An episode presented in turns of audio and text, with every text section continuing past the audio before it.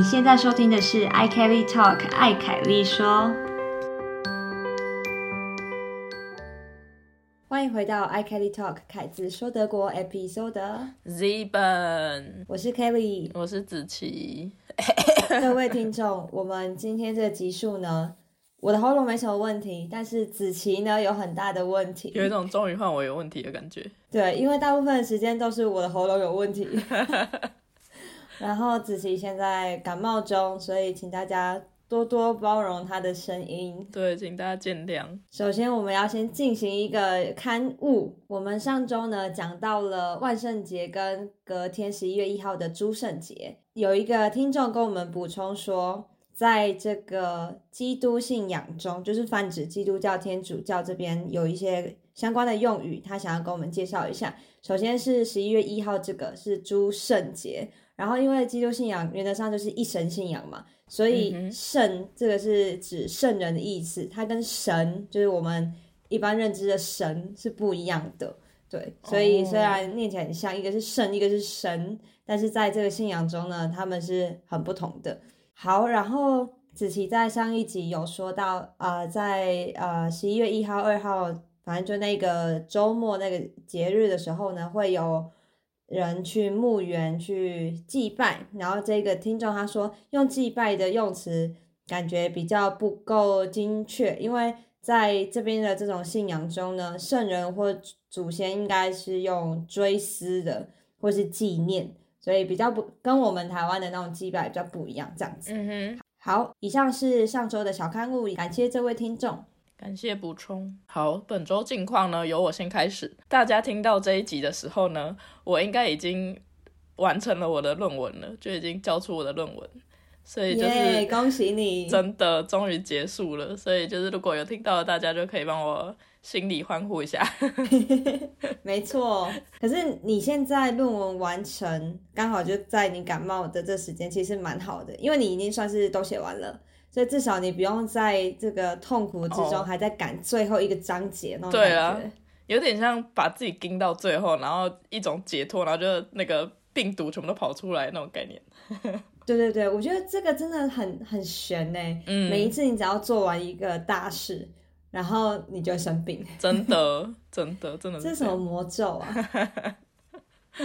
对，总之呢，就是论文完成了，然后就是对我自己也非常的开心，终于结束，算是结束学生生涯的一个很重要的里程碑，这样子。没错。对那你到时候还要准备口试，对吗？对，可是因为硕士的口试没有像博士那么的盛大，硕士可能顶多甚至也可以线上口试，就是看哦教授的、他的繁忙程度跟他希望你怎么样。嗯哼，那你们的口试原则上是呃发表你的论文内容这样子吗？还是要准备其他的？就是论文内容，然后有可能呃讲完之后会有人提问，那当然就是看老师他或是教授他会邀请谁，通常就是教授跟带你的，有时候不一定是教授直接带你，像我是教授的博士生，他找了两个博士生带我，那他们一定会也在场，那他们或者是甚至嗯。有可能是他们的同事也有可能会出现，就是不知道，到时候看。然后就是看他们会有什么相关的问题什么的，嗯。但基本上不会我是没有听过因为口试没过而整个没过的人呐、就是基本上你论文交出来，对，然后口试是一个形式，就是让别人知道说你就是利用一个口试来让别人知道你的论文到底在做什么，嗯嗯，好，那你什么时候要考试？还不确定，因为我其实我还蛮特别，是我写我的这个论文写到一半的时候，我的那个教授他就跑去别的大学当教授，哦，他绕跑。他应该之前就已经找到这个位置，只是我在找他的时候，可能 maybe 是他没有讲，或者是他还不确定或什么的。那反正我写到一半的时候，他就说他要去，就他在，因为他在我们学校是算是不算是正式教授的职位，嗯，然后他找到另外一个学校是正式教授的职位，然后他就要搬去那边。可是因为他的 team，他在 Tübingen 的 team 大部分都还待在 Tübingen，然后所以他就说哦不太会影响指导我的博士生他们的时间，所以就说我可以继续做这样。哦，所以这之间你都是跟博士生 meeting。对，几乎都是，只是教授偶尔嗯可能中间会过来写个 email check 一下说，哦，你的进度还好吗？这样，但大部分都是跟博士生。OK，因为最后要签名的还是教授嘛，不是博士生。对对对啊，最后签名的是教授，对，所以就是到时候交出去之后跟他就是联络一下，看他的时间，所以也是为什么我会觉得我的口试应该会是线上完成，因为毕竟我跟他距离很远，所以对。对，应该会是线上完成这件事情，但什么时候就是对之后再看，我先先把论文纸本交出去再说吧。好啦，反正完成这个阶段性任务，真的恭喜你就对了，感谢，就要好好的放假，先把我的喉咙养好。一定要 好好休息一个一周，都不要做任何事情。哦，这我超擅长，耍废，耍废。如果可以写成一个论文的话，我的一点零。一点零是德国最高分哦，对提醒一下。然后这这一周想跟分大家分享一个生活小费故事，就是呢，呃，我周末的时候去跟 Banner 去超市买菜。德国有很多大家既定印象中的超市，就是你想要超市，你就一定会马上想出几个有名的超市牌子。比如说没错 Rewe、Edeka 这种比较偏高级一点的超市，然后比较偏就是定价比较低廉的，就比如说 Aldi 啊，或者是 Leader 啊、这种，常常有对 discount 的超市这样。离我们家最近的超市是一家 Adeka，所以我们就是为了方便的时候，我们也没什么时间，所以我们就去那家 Adeka 买东西。我不知道大家对 Adeka 印象是什么，但是我对 Adeka 印象是，至今我还有一个非常不能理解的，他们请你购买。蔬果的一种方式，就是生鲜蔬果区呢，你拿一个东西，因为在德国那些东西是需要称重的嘛，它不像在台湾是全部东西都包好，包好一捆。我觉得台湾在超市里面好像很少会需要自己称重，或是你自己拿好之后去给店员称重这个问题，可能在菜市场比较会有。统市场。对，，在德国就是超市很常会有这种需要称重的蔬果的购买方式。可是我不能理解 Edeka 的购买方式是，他们现在还是用非常老派的方式，是你比如说拿了三颗苹果，然后你就要去找那个苹果那一个标签在哪里，苹果架子前面的它的那个苹果品名旁边就会有一串数字，然后你就要把那个数字记下来，然后去旁边可能附近会有一个那个那个叫什么？称重机。对称重机，然后就把你的三颗苹果放在称重机上面之后，然后按那个数字，比如说那数字是一二三四，然后你就打一二三四，然后打完之后就会旁边那个称重机旁边就会连接一台那种标签机，那标签机就会印出一张你刚刚称的那个东西的品名跟它呃多少钱跟它的重量这样子，然后当然会有一个条码。那到时候你就是要把这个标签撕下来贴在你的水果或者贴在你水果袋子上面之后，然后在结账的时候拿去结账，就是那个店员会直接逼过那个贴纸结账这样子。这个东西非常老派，没错，怎么现在还有人这样子要求顾客做这件事？对，就是而且 而且超没有效率的，因为比如说你要一口气买很多蔬菜水果，你就在那边一直狂记那个号码，对，或是你要一个一个处理。对，就是等于你一你要先去看哦，我现在买的这个红萝卜是多少一二三四号，然后我就会打一二三四，然后放上去，然后再拿拿下来，然后再去看苹果是多少，然后再去拿再苹果这样子，要不然就要一次背很多个号码这样子，对中老年人来说非常的就是超不 friendly 对啊，而且现在花好多时间在超市哦。对，然后就真的就是很常会有那种现象是那个称重机前面挤满的人，就大家都在排队。要排队。对啊，哦，然后排队就算了，排队如果排到一个阿嬷或者阿公，我是没有要只是说他们不好意思，可是因为老人家就比较健忘，然后所以他们就会停下来，然后想说，哎，我刚刚那个号码什么？然后他就要又要走回去看那个号码，又要走过来，然后啊，很辛苦。对，那我就至今还不能理解为什么他不能改良这件事情。然后我们周末遇到另外一个问题是，因为我们是不会拿就是超市的袋子纸，不管是纸袋或塑胶袋，我们其实平常会自己自备那种网子袋子去买超市的蔬果，不会抽那个一次用的一次性的袋子在超市旁边的那种。所以大部分的时间，我们如果遇到那种这种需要自自己称重，然后会有一张标签贴纸出来这种的话，就对我们来说很麻烦，因为我们的那个装蔬果的网袋它是很难贴贴纸上去，就它很容易掉。对，对，然后就变成说，我们就很常就要直接贴在那个蔬菜水果的身上。我也有过这种经验，对。对，可是那有可能会滑掉。对，没错。然后我们我们周末就遇到这个问题，就是呢，那个我们把我们买了一根红萝卜，然后我们就把那个贴纸贴在红萝卜身上，不可能完全把它贴死贴紧在那红萝卜上，就稍微这样贴上去，然后。等到我们放，我们把红萝卜放在那个就是店员要刷，就是不是那这叫什么结账柜台？对，结账柜台不是就是大家会先把东西放在一个那个滑的输送带那边，对，输送带上面。然后那输送带输送到到我们的时候，那个店员一拿起来，那贴纸就掉啊，然后他就粘在输送带上面，然后输送带就滚过去，太刚好了吧？就直接粘在那个输送带上，然后输送带就呃，然后就送到送到下面去，然后就傻眼，就那怎么办？我们就傻眼，然后店员也傻眼，然后可是店员的傻眼不是对我们傻眼，店员看起来是超不爽，那个就是为什么会发生这件事情。然后最后呢，嗯，他就完全不理，他就直接把那个红萝卜给我们，就手拿给我们，然后他就没有，是要你们再去做一次。没有没有没有，他就直接给我们说算了，算了是说那个不用钱这样吗？对对，反正也才零点几吧，可能他觉得。那我们就整个 out fun 就是要要花太多时间心力再去重复做这件事。真的真的，因为平常照理来说他会叫你再去弄一次，然后都没有，他就直接给我们说算了算了，然后就给，然后就逼下一个东西，这样我们就免费获得一条红萝卜。啊？怎么会？这很荒谬哎！我觉得就是可以荣登今天奇闻异事，怎么会粘在输送带上，然后就不见？超突然，我们就三个人都傻眼在那边说，哎，怎么会这样？怎么会发生这种事情？然后我觉得店员他的不爽不是对我们不爽，而是好像就他的他表达出的那个感觉是让我们觉得他自己也对这一切这个系统感到非常的疲倦，就是对对，为什么每次都要处理这种事情？对，我也觉得很常发生。我们家附近也有一家超市，比较大型的超市，然后它的有一些蔬果也是需要自己称重的。可是比起你刚刚描述的那一个系统，我觉得我们家这边这个好一点。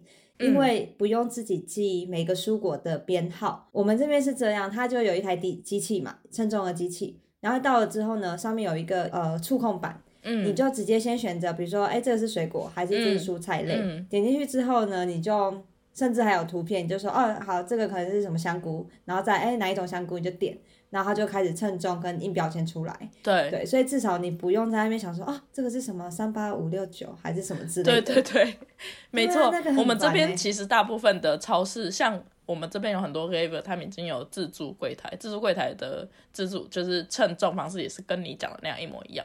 然后还有我们这边另外一家 Kaufland，它的它也改良成那样，它以前的系统也是像 Edeka 那样，就是要按数字。然后现在全部改良成你说的那样子，所以全部我可以想象得到，以前是类似这种称重方式的系统，全部都已经改了，除了 Edeka。到底为什么？我不懂。而且会不会是只有你们家那边那一个分店这样？他们可能不想要更新设备，不然我们这样，那个听众如果有人家里附近有 Edeka，帮我们去看一下你们那边的称重系统是怎么样？是用编号要在那边慢慢看，还是已经有进化了？对，有更新设备。因为搞不好你们那个分店的那个呃主人老板他就不想要花钱更新设备，也有可能以站在业者的角度来看，其实我也觉得这是一个问题，就是自己称重这个行为啊，他难道不怕别人？就比如说我先拿少少的秤，然后称完之后再多丢几个东西进去这样子，因为到时候到店员那边结账的时候，他不可能用手拿他就知道说哦你这个。为什么你上面写一百克，可是你给我两百克这样？店员不可能那么厉害。这样看。对啊。对。我就觉得这整个系统到底对业者跟对消费者来说，两边到底那个效率程度到底？那这个就是要诚实为基础，我觉得就有点像像在德国搭火车，它也是一个诚实为基础的一个设计。对啦，因为你要在每一个出入口设置一个闸门，然后验票的成本可能大过于这个。以社会 互相信赖为基础的这一个成本，所以可能算一算之后发现，嗯，好啦，就像你们现在拿到一个免费红萝卜，那一天的 Edeka 它的营收就是会少了这一个，可能他们就觉得啊，算了，比起我花大钱更新设备，每天少赚一点，这个可能也没关系，或是有人稍微不诚实都还好。嗯，好吧，如果是这样想，那我也没办法。我觉得你们可以看看要不要之后换一间 买东西，不然你每次去的超市要太久了吧？对啊，我们大部分时间不会去那家，那家是有点像应急用的，因为它也是偏小家的 AD 卡。啊，OK，对，它在市中心，然后大部分采买的就会去比较大间的超市，这样。是地下室那间吗？对，地下室那间。啊，了解了解。然后另外一件事呢，就是我上周除了写自己的论文以外，我还去参加了一个朋友的博士的口试。你是去练习吗？以后要当博士吗？没有没有没有没有没有，我完完全没有想要做博士这件事情，只是 不是要先那个观摩一下？没有没有，只是就是去捧场一下朋友的博士的口试这样子。对，这也是我自己第一次参加那种博士生的口试的这种会议，这样。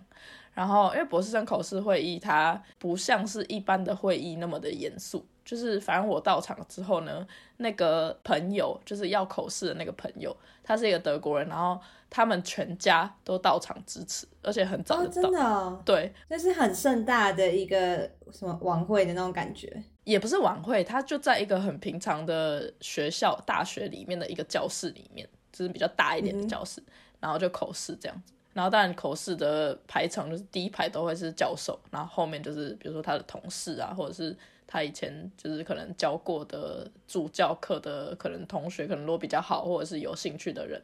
然后还有一区是家人，然后那个全家到场的那个规模是厉害到，就是他不是只是爸爸妈妈到场哦，是。他有兄弟姐妹，然后兄弟姐妹有另外一半都到场，这么盛大，表示他们很看重这一个 event。对，而且它是平日白天，所以表示他们应该要请假才会去，才可以来。但是我觉得也很好，因为博士真的是一个要长期抗战的一个学位，要花很多时间。然后中间你又会有很多的可能自我怀疑之类的，因为博士真的要非常能够独立作业，然后要能够度过自己很多的高低潮，对，很辛苦。所以你要能够毕业走到最后这一个这一里路的话，确实很多，我真的确实听说过很多，呃，博士生是家人都会到场。听你口试，然后最后跟你一起庆祝这样子。天哪，这是人生大事之一。对啊，而且他们家庭的那个凝聚力真的很强，而且那个什么阿姨跟什么阿姨的老公也有来，就 就整个大家庭。阿姨也来了。对。这很像以前啊，以前的乡下，如果出了一个谁家儿子当医生。那个是要整个板的，你知道吗？需要流水席板的，对，全村都要来庆祝。对对，全村包括所有亲戚都会回来这样子。对，真的是这样，真的是有点那样概念，就很可爱。我自己觉得很温馨啦。其实大家在口试的当下，完全听不懂他在讲什么。一定的，肯定不知道他在讲什么。谁听得懂？我连那个标题完全看不懂。标题它就是我们进去之后，它那个 PowerPoint 就是。它的封面嘛，然后封面那个，因为它是跟生物有关的东西，然后就是那个标题，我真是没有一个字看懂，我只看到 off，就是的，继续词可以看懂，其他都不知道在干嘛，就连念都念不出来那种。我自己觉得他应该准备的感觉准备的非常好，就是跟包括他在呃演讲的时候，感觉讲的很很有自信，很顺，然后跟他讲完之后。跟教授们的互动，教授就是会来来回回跟他一来一往的问答嘛，就是问说，哎，你这个过程是怎么样？或者是甚至有时候教授会问他一些问题，是，嗯，那你觉得如果你这一步进行下去，你觉得他你会预测他是怎么样？然后对于他的前景啊、展望啊，可能有什么这样？对对对对对。然后我自己觉得他准备的很好，就是虽然我都听不懂，但是至少我觉得他们的一来一往的那种互动的。看起来的感觉是很不错的，然后教授感觉很满意，这样，能感觉出来，那就是一个真正的学术讨论。你就是在一个学术殿堂，就应该要这样子做学术研究。对，真的。所以看完听完没有觉得好？你想要读博士？没有，听完就更觉得，听完反而更确立我更不想读博士。如果只听得懂 off 的话，可能真的 不行。真的。好了，没有啊，那生物领域本来就也不是你的领域。对，但是就是对你要花四五年时间，就是做到这样子，我觉得已经算是很厉害了。我觉得我可能没有办法，对啊，做到那么专业。口试结束之后呢，教授们就会请大家离场，他们就是会讨论，大家讨论一下要给他的分数，这样子还蛮多人来的，所以离场的时候也花了一点时间，然后大家就站在那个口试的教室前面等博士生本人，他也会跟着我们一起离场，然后等教授讨论完他们的可能对他的分数跟意见之后，会请他进去，可能就跟告诉告诉他那样宣布，跟他宣布说哦，我们会给你几分，然后我们给你的意见是什么。然后所以在外面等的过程，呃，我觉得还蛮特别，是那个博士生本人的同事们就已经准备好了香槟啊，跟一些小东西。是啊，所以等于一走出来就可以开始 party 的感觉。对，就准备开始 party，就大家就香槟可以准备拿好啊，然后他给一人一球那种彩带，然后反正就是大家准备，就是因为博士生之后又进去一次跟教授讲话嘛，然后他们的对谈正式结束之后，等博士生走出来的时候，大家就拿着那个彩带，然后就往他身上丢，就当然不会痛啊，就那就是好可爱庆哦。祝，对对对。对，然后就跟他一起对，就敬酒、敬香槟这样子。然后另外一个我觉得很可爱的一个点就是这里的博士生，我是不知道其他国家的博士生怎么样，但是德国博士生都是同事们会一起帮呃正式结束口试的博士生做一顶博士帽。嗯，然后那个博士帽，它不是只是单纯的你想象一个就是那种黑黑黑色，然后上面一个四角形的一个帽子而已，它是他们会特别用比如说硬纸板做，然后那博士帽上面会有很多关于这个博士生的特色，比如说像嗯。我去参加这个博士朋友，他就是他的博士帽上面除了贴很多他们跟可能跟同事啊、跟他们的亲朋好友的照片以外，他博士帽最上面就是那个正方形的呃四方形的帽子帽顶的最上面是一个病毒，就是他在研究的其中一个项目的病毒的样子。，就是他的研究领域。对，然后这他那头顶就长一个长得很像蜘蛛的东西，就是一个病毒，就一个头，然后病毒的脚这样子，好像六只脚还八只脚我不知道，然后就这样跑出来，然后就很可爱，就很有特色。这也表示你在念博士的过程中，因为时间也够久，然后你也要跟你的同事有一定的熟悉程度，要不嗯，然大家怎么知道要做什么关于你然后有特色的东西？对啊，对啊一定是觉得在他们的那种。呃，因为他是做生物方面相关，然后他们做很多实验，然后至少从我听他的口是听起来，他好像跟确实跟他们的 team 里面，甚至其他的 team、其他生物团队的 team 都有很多的交流，因为毕竟他们会互相帮彼此看他们的，比如说实验结果或过程，就会嗯。请别人，所以确实听起来他们的关系是蛮好的，整个 team。嗯，对，然后 team 也蛮大的，所以我觉得，嗯，听起来就是确实是一个气氛很好的一个工作团队。对啊，很好。而且我觉得拿到这个博士帽，它也象征着你在这边的这个四五年的那个努力，然后终于要在这个时候就是画下一个算阶段性的据点啦。因为再来你的人生可能就会不一样嘛，你会离开这学校，离开这个 team。还有一个很特别的东西是，他们还送他一个大衣，就是一个黑色的，大很像，很像长袍的一个，就是那种 哈利波特里面那种，就是很邓布利多穿那种。啊，我侦探那种感觉，对对对，然后上面那个衣服上面还有刻他的名字。哎、很棒哎。那对啊呃，大衣我是第一次听到，对，刚刚博士帽那个我比较常听到，对嗯，，没错。很特别。对，然后就在口试的会后，我们就跟他一起庆祝一下。他们就准备了一些吃吃喝喝，然后大家到他们的呃实验室的团队的某一个呃休息室里面，然后大家就在那边帮他庆祝这样子。那天总共这样有多少人啊？他那个真的很多人，我觉得当天到场听他口试的至少有三三四十个，哇，真的很多。毕竟 Banner 现在也在做博士，所以他也有自己有参加过其他人的经验。他说这真的是算很多的了。对，大阵仗的。对，好的，那 Kelly 那我来分享一下，我上周不是有说我买了那个戳戳秀吗？哎对耶新的怎么样 Needle，我给你看一下我现在的成果，它现在长这样，哦，很可爱啊上。面还没还没绣完，上面是天空吗？对，上面会是天空，还没有绣，它、下面就是海啊、土啊，然后有那个水波、有太阳什么的。嗯，对，但我在第一天绣的时候，我的心得就是，就绣了下面的一小块，然后就已经花了一个小时。然后秀完之后，我就抬头一看，然后就哇，脖子好痛，真的有放松到吗？好像没有放松到，对，然后就跟我的德国室友抱怨，我说我买了一个这个 punch needle，然后我的目的是让我可以从比如说看电脑或是划手机的这些不良坐姿，或是对眼睛不好的这件事情，可以对可以舒压跟解放出来。然后现在做这个搓搓手，这个 punch needle，好像跟坐在沙发上划手机没有什么两样，就是脖子也很酸啊，然后对，然后对眼睛好像也没有很好。哦耶，对啊，怎么办呢？对，但是后来还好，我觉得有可能是因为我第一次做的时候，嗯，比较没那么放松，因为你就会你要拿那个戳针就会可能太用力，嗯你可嗯能用了一百分的力，可是你只要十分就够了。嗯然后我后来戳的其他的嗯图案、其他的面积就没有那么的，就是脖子那么痛，嗯哼，有越来越上手。对啊，一开始不熟练就没办法拿捏你的力道跟要怎么做它。对啊，就像我觉得回想我们小时候一开始使用筷子的时候，可能吃完半小时的饭，我们都觉得哇，天哪，我的手已经不能动了，就是你会没办法，你会太用力，不必要的手腕扭到，对，对 不对？很辛苦。对，那总之呢，到目前为止呢，是觉得还不错玩啦。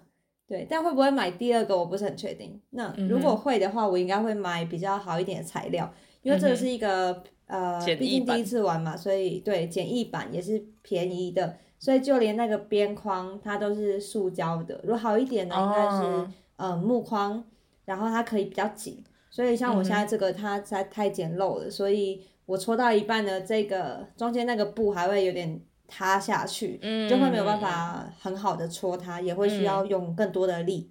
对，所以到时候再看看要不要再买下一个。嗯哼，有兴趣的人可以就是大家敲碗一下，问 Kelly 可不可以公布他的戳戳秀的那个成果，天哪，哈，给他压力。我觉得，对啊，有一些地方我已经觉得哦，那个部分好丑不能看。因为一开始说你真的那个力道什么不太会拿捏，就会还是有可能变丑。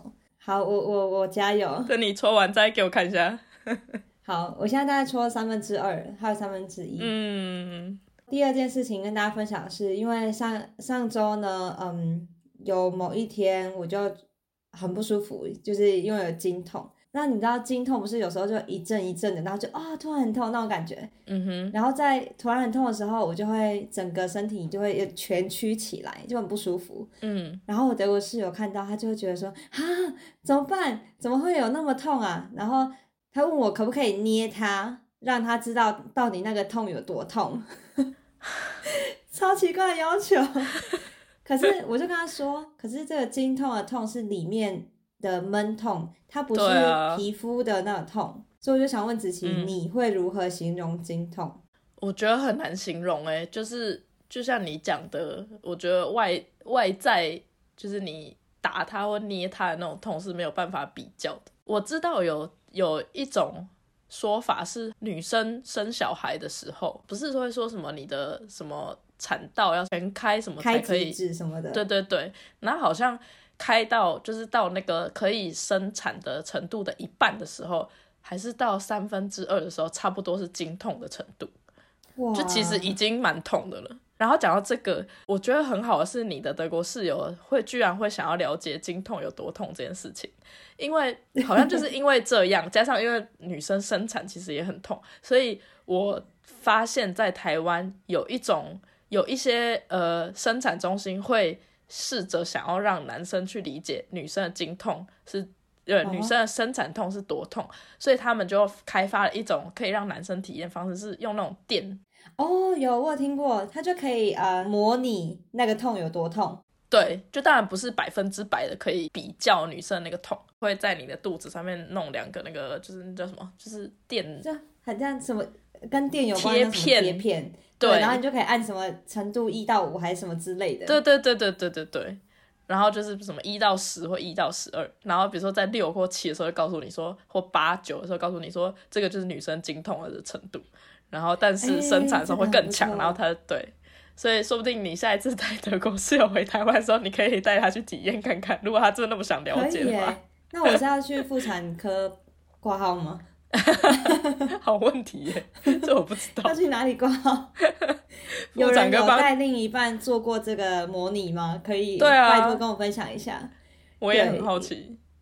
对啊，你也可以带杯能去做一下。嗯，因为我德国室友说叫我捏他，他就真的把手一直放我前面说：“你快点捏我。”怎么这种请求？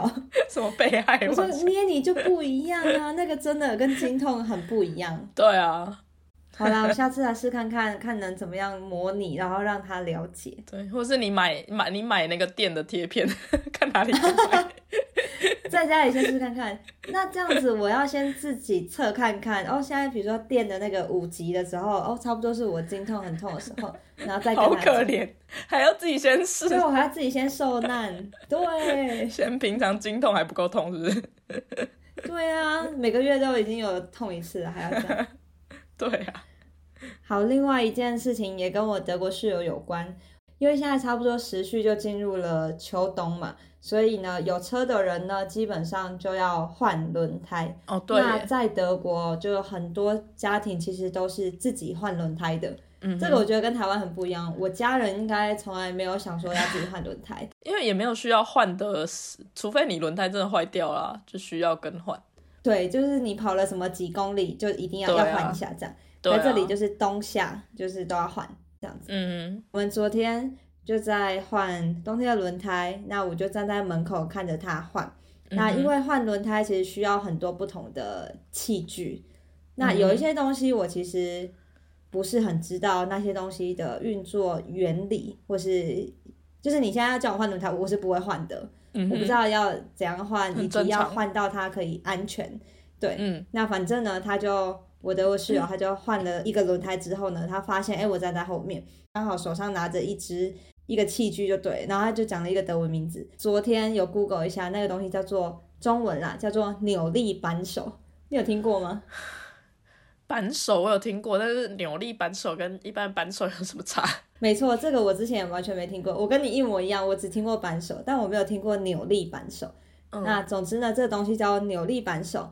那他在换轮胎的时候呢，反正就很好用。他那时候就先转过来就说啊，Kelly，你看这个是扭力扳手这样。然后那时候心里想说，关我什么事？然后他，然后他就继续的讲了其中一个特点，然后他就说，哎，这个扭力扳手呢，它什么怎样怎样很厉害。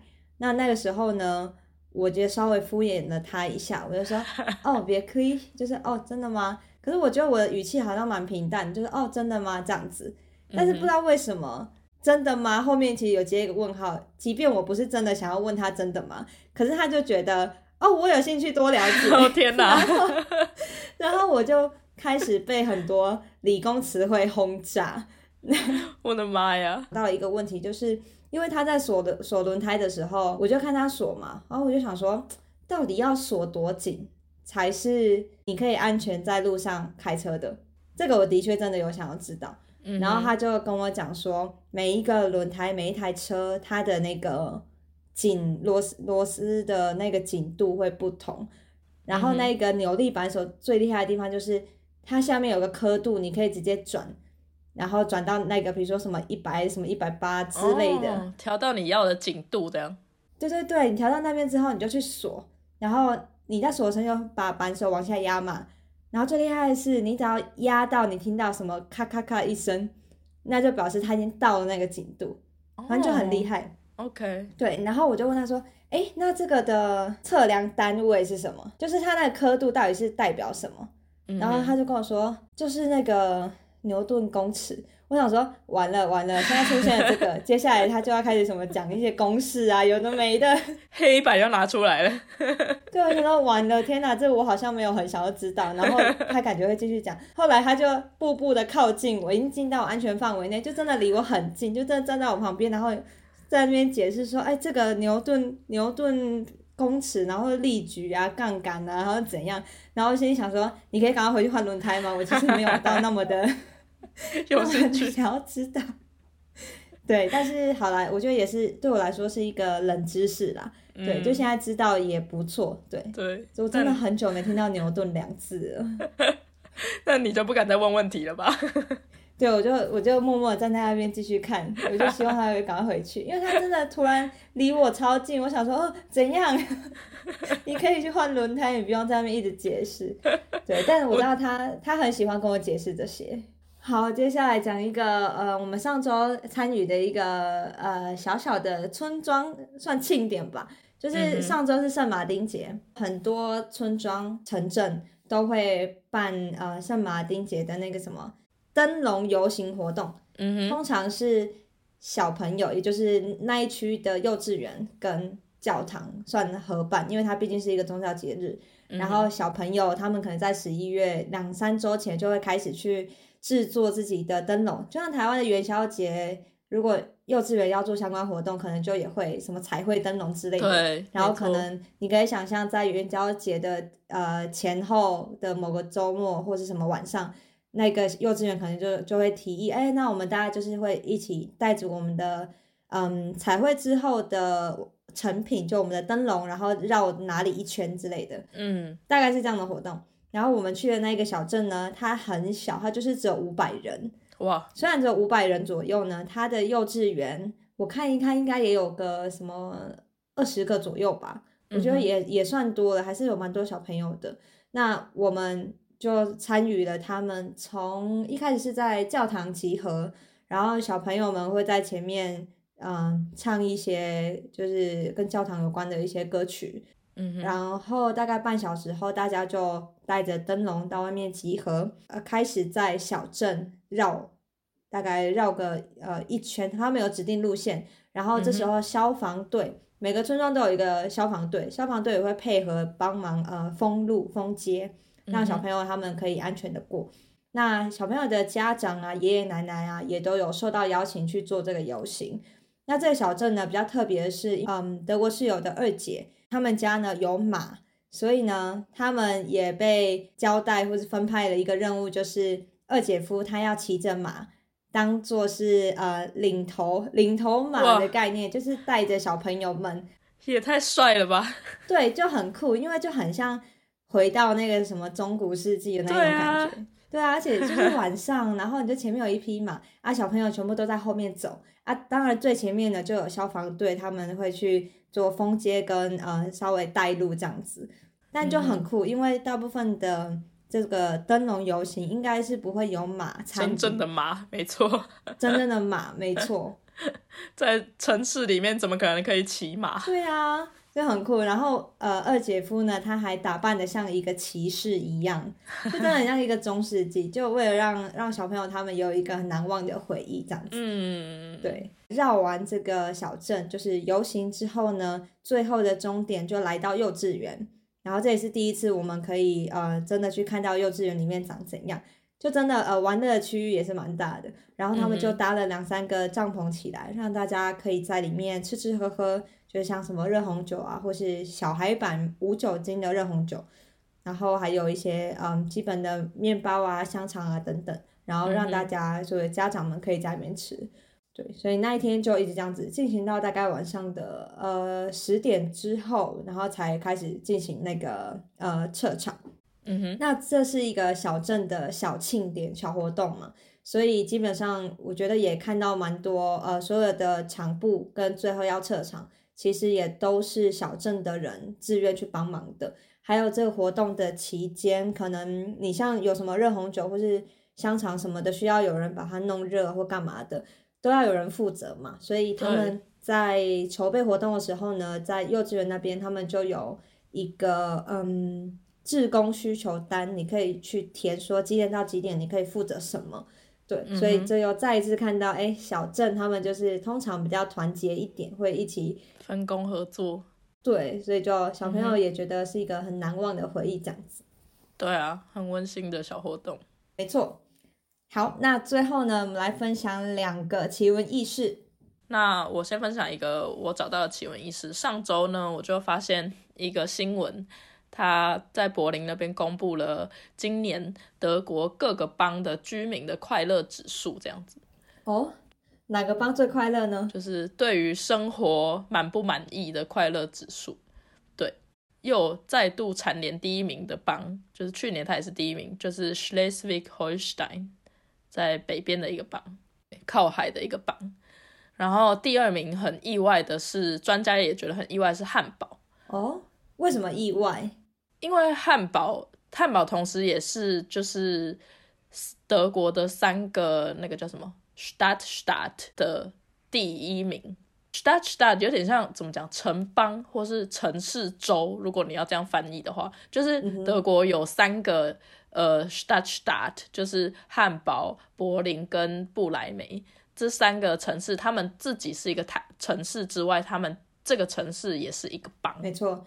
这跟我跟子琪现在在的地方不同，像是我住在斯图加特这边，然后这是一个城市，然后子琪住在杜宾根这个城市，但我们所在的邦是巴登福腾堡邦。对，没错。然后就是专家他们也觉得很意外，是汉堡居然位在第二名，因为毕竟怎么讲，如果你去看其他的排名啊，其实柏林在蛮后面的。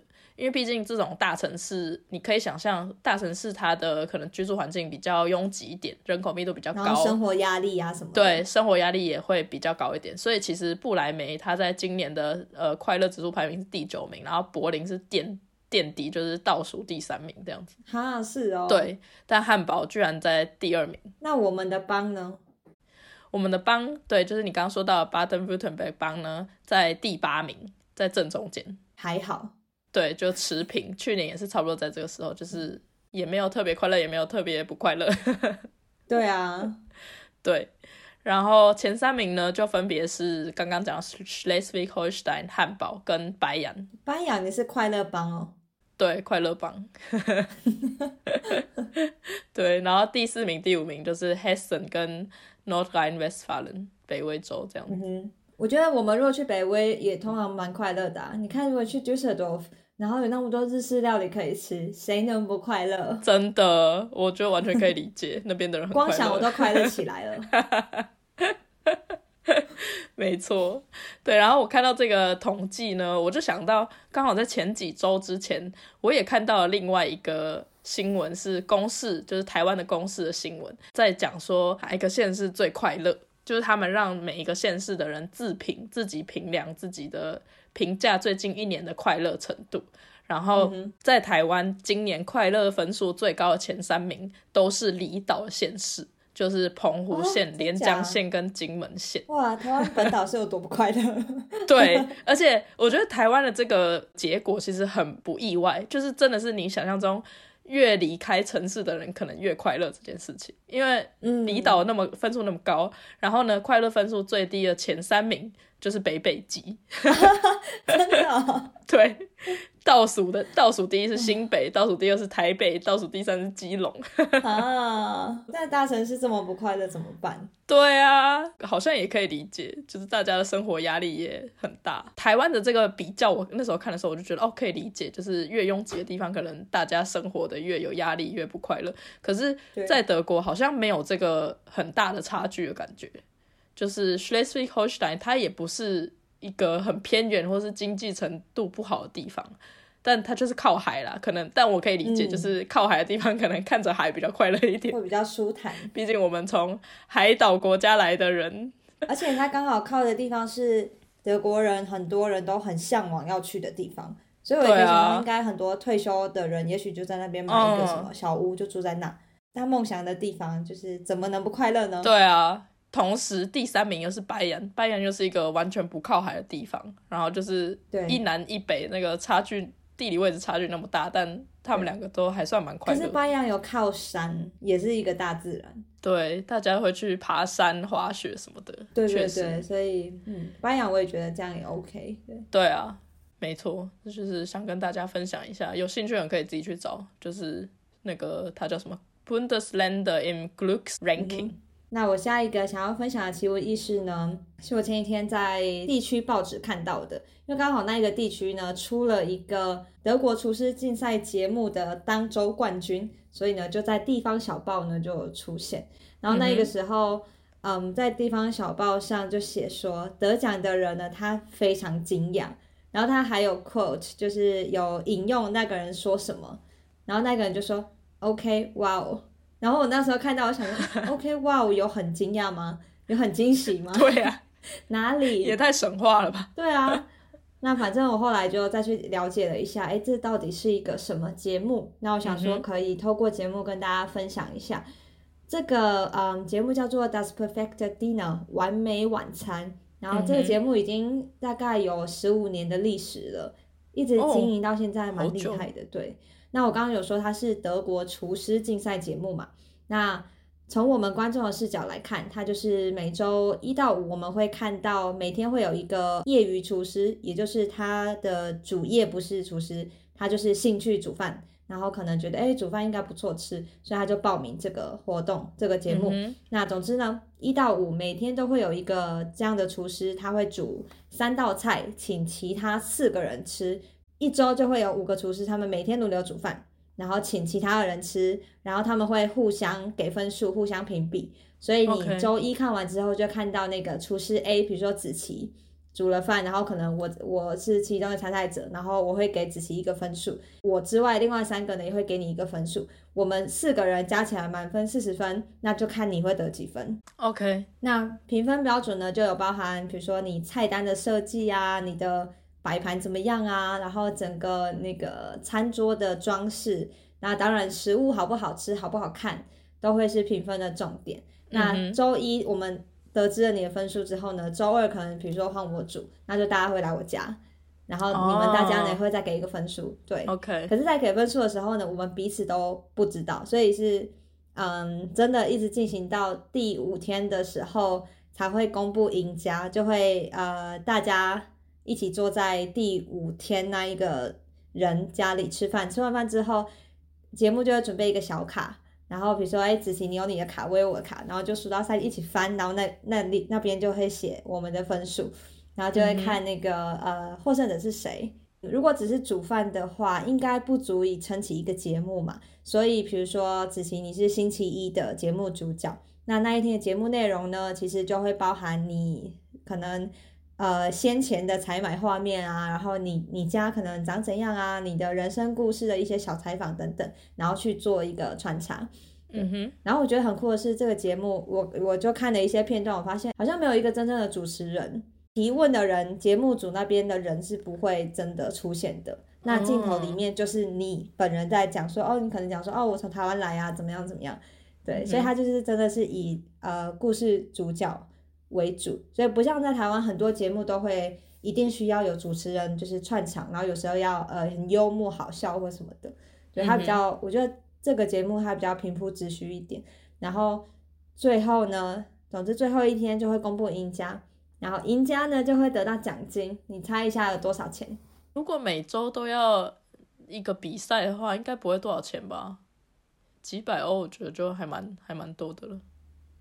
答案是三千欧元哦，这么多吧？对啊，蛮多的。